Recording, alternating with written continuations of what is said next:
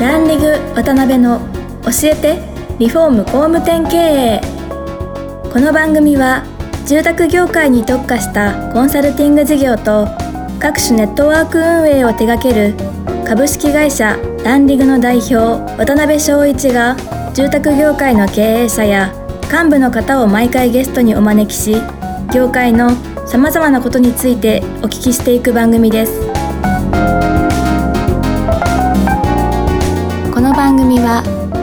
築業界に特化したホームページ制作会社アババイ。リフォーム事業のためのネットワーク戦力。住宅会社のブランディングを支援するルームクリップ公認家づくりパートナーの提供でお送りします。工務店の社長も多様性の時代へ。熱海温泉型情熱親分型コンサル型。YouTube 出ちゃう型 SNS 長文語り型 AI 気になる型すぐセミナー開いちゃう型。いろんなタイプがあるけれどアババイが目指すのは一つ。みんなを高鳴るコンバージョンへ。偏見だと人は言うかもしれない。そして実際偏見かもしれない。でも聞いてください。私たちは諦めない。工務店集客のプロフェッショナルアババイ。はい、えー皆さん、こんにちは。今週も始まりました、ランディング渡辺の教えてリフォーム工務店経営パーソナリティの渡辺です。今回もですね、前回に引き続き、えー、ゼッチ販売のベンチャー企業、ステップハウスの宇治原社長にお越しいただいてます。宇治原さん、今日もよろしくお願いします。よろしくお願いします。はい。あのーそうですね。今回は、まあ前回ちょっと前振りさせてもらったんですけど、はい人の部分にはなってくると思うんですけど、ええあの、まず、ステップハウスさんの概要についてちょっと教えていただいていいですか？あはい。えーっと、は弊社がですね、えっと太陽光蓄電池、まあ、いわゆるまあ、ゼッチというですね、はい。えーまあ、商品を販売している、まあ、営業会社でございまして、うん。えっと、まあ、300人くらいの学生さんがいるのがうん。特徴なんですけど、それがすごいですね。ありがとうございます。彼らはまあ長期インターンということで、うんえーっと、自分の営業力を培って人材市場価値を上げるために、はまあ、うちの会社でい。なるほど。日々営業を頑張りつつ、うんえー我々は営業というものを教えて、彼らは自己成長して、まあ、ウィンウィンウィンという座組で事業をやっております。なるほど。はい。で、売上が40億、そうです。あ今期今期着地40億されて込みということへで、ーはい。ご自身的にはどん、どんな感じなんですか？順調にいってるなっていうイメージですか？そうですね。今期は本来であれば50億うんいきたいなと思っていて、なるほど。えーっとね、来年、再来年でうん75億、100億と事業をでかくしていきたいとは思ってるんですけど、なるほど。なかなかやっぱ難しいですね。そんなにうまくはいかないかなっていう。ですけど、大きな流れの部分聞きたいんですけど、はいそれこそ東京都がね、税地のその義務化していくとか、はい、はい。ものすごい流れは来てるわけですよね。そうですね。うん東京都は、まあハウスメーカーさん、大きいところを中心に、うんまあ、50社くらいが、もうあの、義務化していかないとダメっていうことで、うんまあ、2年後くらいから、どんどん施行されていくっていうこともありますし、はい。東京だけじゃなくて川崎とかでも、はい。どんどんどんどんその行政絡みで、うんうんうんえ絶地にしていこうっていう大きな流れがあるんですよね。なるほど、なるほど。はい。今って義務化されてるのは東京だけなんですか？そうです。ん東京もまだ正確に言うと義務化がこれから始まっていくっていう形ですすね。なるほど。で、あれですよね、法律もあれですよね、ええ。整えられていくんですよね、今後どんどん。そうですね。ただどうしてもハウスメーカーさんがね、はい。本業で忙しい分、うん。どうしても太陽光蓄電池っていうのうんを、うん。遠野さんに積極的に進めるかっていうと、やっぱりそうじゃなかったりっていう現実的な部分で物理的に進まないことが多かったりするんで、実はその、え行政側から義務化義務化っていうのも実は何年も前からあるんですけど、実情全然進んでないっていうのは、はありますねあ、そうなんですね。はい。あとはやっぱり、実際のハウスメーカーさんとか工務店さんとかも、えちょっとなんか遅れ、まだね、対応が遅れてるようなイメージがあるんですけど、ーそうですね。そのあたり現状、やっぱりそん、遅れてるんですか、対応自体は。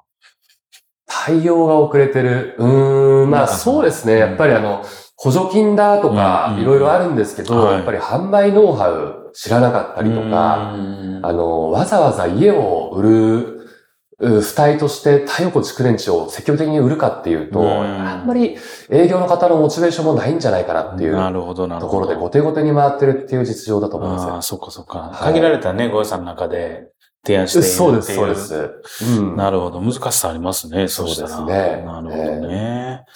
なんかそういう感じで順調に伸びていかれて、まあ今期ね、50億で、50億で40億で、あの、順調に伸びていかれると思うんですけど、はい。今までどうなんですか？そこで伸びてこられた一番の大きな強みとかうん戦略ってやっぱりその人の部分ってなってくるんですかね。そうですね。人の部分ですね。うん。まあ、正直マーケットがどうこうとうんか、そういうことではなくて、まあ、単純にその会社としてのブランディングが成功して、うえー採用の母数が取れて、んなるほど。うん、そこからあとは組織をしっかり作っていったっていうところで、えー売上が右肩上がりに伸びていってるなっていう感じですね。ね。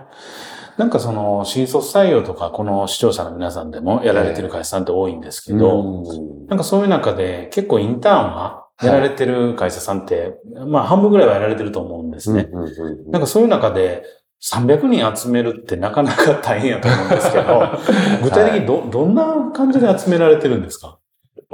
えーっとね、はやっぱインターンいの、うんえーっと、まあ、リクナビ、マイナビ版みたいのがあるんですけど、はい。まあ、そういうところにまあ積極的に広告を、うん。えー出すのはもちろんなんですけど、はい。やっぱりその学生さんに何を求めてるのかっていうニーズをしっかり捉えた上で、うんえーインターンのプログラムの中に彼らが成長できるような何かをうん。しっかり仕込むっていうことが大事だなと。で、もう一個はやっぱりインターン、まあ彼らはそのお金欲しいとかではなくて、あくまで自己成長目的なんで、うん。まあ、そのインターンに、えー例えばじゃあ半年一年いてどうなったのかっていう実績を使って、またその水が水を呼ぶじゃないですけど、なるほどねうん、その実績をもとにまた学生さんを集めていくと。うんあとはね、学生さんはね、やっぱりあの、不安なんですよね、うんインターンって言っても。うんなので、学生がいっぱいいるような環境であれば、安心していけるので、なるほどやっぱり最初の例えば3人、4人、5人をしっかり大事にして、うんうん。彼らが、えー自己成長した、すごい満足してるよっていうところを思いっきり見せて、えーどんどん採用を取っていく。なるほどね。え、宇治原さんのとこって何年、うんそれこそステップハウス創業の時からこのモデルはやられてたんですか？そうですね。なので、うんえー創業なんで2013年、約9年、10年ですね。は10年間約学生さんとあ共に歩んできました。えー、だけど初めから、そしたらそんなにガンガン応募来るみたいな状態ではないかやっ、たんもですちろんです、もちろんです。もう本当に数人ですね。なるほどね。最初は。うんで、その子たちが生き生きと成長して、はい。でまた口コミで、うんこのその子たち使って広告売ったりとか、そうです、なんかいろいろろしながら。そうですねへーですけど、まあ、その営業やらせるってなると、もちろん教育っていうところもあるんでしょうけど、はい。戦力化してもらわないと売り上げにならないっていうのもあるじゃ。ないでか。はい。そういう意味でいくと、ある程度選別はされるんですよね。そうですね。やっぱりまあ、うん。営業、うちは営業の会社なんうん。で、まあ、ちょっとこう、暗いとか、はい。なんていうんですかね、営業向いてないタイプの方は、もちろん選別させていただいて、うん。ただまあ、あんまりこう、わがままも言えないので、うん。まあ、6割、7割くらい、はい。まあ、一回採用してしまって、実際にやらしてみて、その中でまあ適性がなければ、まあちょっと向いてないよっていううんことにもなっていきますし、なるほどね。えーやっぱやらしてみてっていうところですね。うんうんですけど、その長期インターンって歌ってられますけど、はい学年的には、それこそ1年生、2年生、3回生とか、そうですね。うん関係なくっていう関係なく。はなるほど、い。うん。一番取れやすいのは何年とかってあるやっぱり3年生ですね。3年生。あはい。あ。就職活動して、うんうん、意識も変わって、ちょっとこのままじゃまずいよっていうニーズが発生してくるタイミングなんで、なるほど、なるほど。うんへーなのでまあ新卒取りたいっていう会社さんであれば、やっぱり普通に3年生ドンピシャにうん狙いに行って、うんそのままの流れで、あの、囲い込みをかけて、うん。うん新卒っていうのが綺麗かなと。なるほど思いね。ますはその、長期インターンということはもう、いてくれるんであればずっといてくれていいよっていうことですよね。そうですね。うんなんで長い子だと3年いたり、そうなんですね。あと最近流行ってるのが休学をして、ああ。1年2年休学をして、第二新卒でまた違う会社入ったりっていうのもあったりしますね。なるほどね。ああ、面白い仕組みですね。ですけど、そこでよくインターンでね、組織作られると思いましたね。初めに。そうですね。なかなかイメージね、つかないと思うんですけど。そうですね。やっぱすごい大変でしたうね。ん。どこら辺が一番大変だったですか？そういうのを作っていく。えーっとね、まず仕事本気にやらせるところからなんですよね。なるほど、なるほど。うん出勤しましょうとか、本気でやりましょうとはいか、はいはい。もう社会人であればもう本当当たり前のところから作り上げていくっていうところうが、ん。やっぱり大変でしたし、なるほどね。ただ、いい面を言うと、うんやっぱりインターンをやる学生って、うんあの、割かしやっぱ優秀層が多いんですよ。なるほど。意識高い方がね。そうなんですようんうんうん普通のベンチャー企業じゃまず新卒とかで取れないような層が来てくれるので、うん教育しっかりうまくいっちゃえば、はいあの戦力としては非常に魅力的かなっていううんふうにも感じてるのは事実です。なるほどね。はいなんかちょっと確認というかもう一回かかぶる部分もあると思うんですけど、ええやっぱりインターンをしっかりやっていこうってなった時に、やっぱり一番作っていかなきゃいけないのは学生さんが求めてること、まあ要するにスキルアップであったり、はい。楽しさであったり、はい。仲間であったり、そうです。そういったとこちゃんと揃えるっていうのが必須になってくるっていうことで。必須ですなるほど。はい。へえ。なるほどうんやっね。ぱ自己成長で育成プログラムがしっかりしてても、うんやっぱりまあ面白くないとやらないっていうのはまたこれ学生の特殊性が、えーありますので、確かに確かに。うん、で楽しさをどう作っていくために、うんじゃあ飲み会だったりとか、はいはいはい。えー社員との交流会だったりとか、うんうんうんそういうところにも、まあしっかり、えーね、張り巡らさせてうん仕組みを構築していくのが大事かなと。なるほど。はい。で、実際やっぱりその、かなり教育は徹底してやられるんです徹底やって具します体的にどね。どんなことを教え、どんなカリキュラムでやられるんですか？ああ、そうですね。いろいろあるんで、はい。一概には言えないんですけど、うん。まあ一個はやっぱり営業の会社なんで、うん。まあもちろん商品知識もしっかり、うん。あとはまあアポトーク、クロージングトークの売り方をですね、うん。まあトップ営業マンの音声、文字落とししてですね、まあそれしっかり覚えさせたりっていうような、ことも当然やるんですけど、はい。あとはまああの、成果の方程式っていう言葉があって、はい。はい。まああの、能力、うん。スキルかける、まあ、考え方、マインド、かける情熱。あ、もうもう一回言ってもらっていいですか？ごめんなさい。なんかこう、スキルっていうと、まあ、営業とかそこら辺の部分なんですけど、はいまあ、スキルかけうる、ん。考え方やマインド、マインド。うんかける、まあ、情熱、うんイコール成果っていう。まあ、方程式があるので、うん僕はさっき言ったのが、その営業の部分がまあスキルだとするんだったら、はいやっぱり考え方とかマインドとかっていうのを、あのーやっぱりまあ徹底的に、うんあの、強者になるようなマインド教育とか結構やったりしますね。はい。そんなんの教育でなんとかなるものなんですか？あの、若いんで、はいはいはいあの、スーッと入っていきますね。んえーなるほど。うん。まあ、ある程度ですけど、そういうのに響くタイプじゃないとダメなんでしょうね、もともと。そうでもないですか？あー、でもやっぱり新卒とか学生って、うんあのーやっぱ吸収力がすごい高いんで、うん社会とはこういうものだよ。目標達成、例えば目標達成するために、うん一流で仕事をやっていくことって当たり前だよねっていう、はいまあ、考え方、マインドがあったとしたら、意外とそれってすんなりなんかスッと入っていく、うんそんな印象がありますね。あ、そうですか。うんなるほどね。なんかそういう中身を見てみたいんですけど、そういうのを B 向けに提供される、え？あの、工務店さん向けに提供されるみたいなことってないですかね、ノウハウを。ノウハウですか？あんまり考えてないですね。ですけど、あれですよね、はい。その確かにインターンからやっぱり社員になる方も多いんですか？御社は。ああ、新卒という意味では、うんインターンからしか逆に採用してないですね。採用してない。はいその時のなんかこう、引っ張り文句とか、ええええなんか来てくる。れる属性とか、はいだからそんだけ優秀だったら大手さんとかいろんなとこ行くわけですよね。あ、そうですねう。んまあ、野村証券から内定もらってる、キーエンスさんから内定もらってはいはいる。まあ、そんなのもありますけど、うんままあそうですね、口説き文句。うんあの、まあ、いろいろあるんですけど、はい。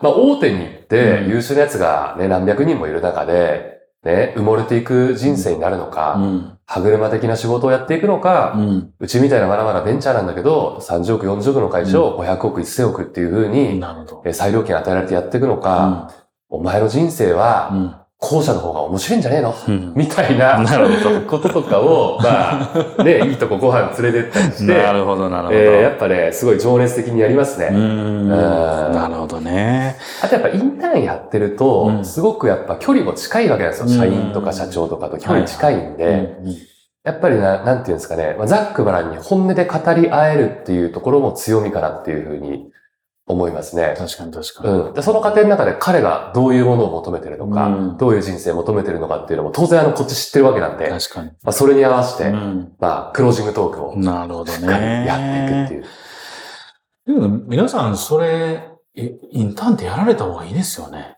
今お話聞いてて。あのーそうです。時代の流れ的にもね、うんあの、インターンからうん。新卒採用っていうのは結構流行りだとも思いますし、ね。そのスキームができると、やっぱ採用コストがめちゃめちゃいいと思いますんで、ん。一般の新卒採用って多分は80万、100万とかかかる中で、うん。インターンとかは、えっと、最初の入り口だと多分5万、10万とか、まあそういったレベルなんで、うん。ただまあそこからね、教育して信頼関係構築してって時間がまああると思うんですけど、でもそういうのをさっぴいても、僕はまあ、普通の新卒採用ちょっと手間かかりすぎるんでやりたくないですね。ああ、逆に。もはやねはいうんなんかよくリフォーム会社さんとか工務店さんがやるのが、た短期的、ね、ワンデーインターンシップとか、ああ。まあ一週間だけとかう、んそういうのをやられるんですけど、なるほど。逆になんかその、藤原さんとかみたいに戦力化しながらね、ええ本当に長期インターンっていうのは、そうですね。ありえますよね。